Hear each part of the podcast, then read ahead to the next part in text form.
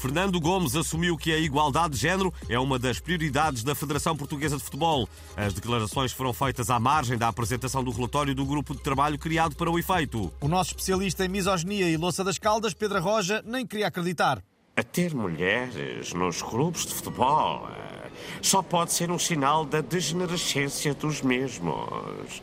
As mulheres devem ficar em casa a preparar o jantar ou a ceia para quando o esposo regressar da bola. Repare, se Deus quisesse que as mulheres jogassem à bola, tinha-lhes dado pés maiores.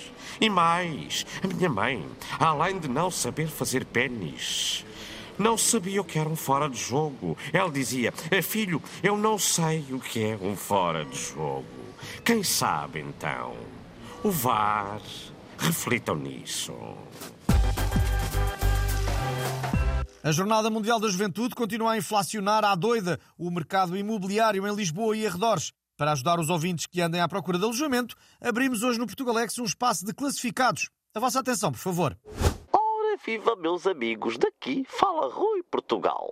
Venho anunciar que estou a alugar o patamar das escadas do meu prédio por apenas uma compota simbólica por dia.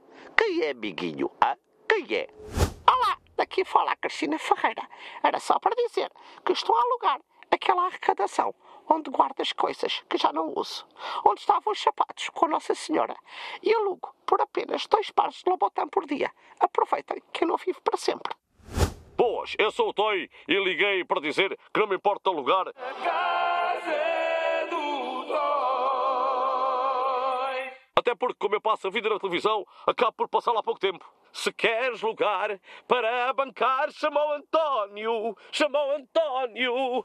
E o nosso ouvinte Armando Mota, de Comenda, Porto Alegre, anunciou no Facebook do Portugalex que está a alugar a casota do cão, com cobertor lavado e desparasitado, por 900 euros por dia, sem ração. É aproveitar. E já só falta mesmo a ficha técnica, que esta semana será lida por Cristina Ferreira, no seu tom inspiracional.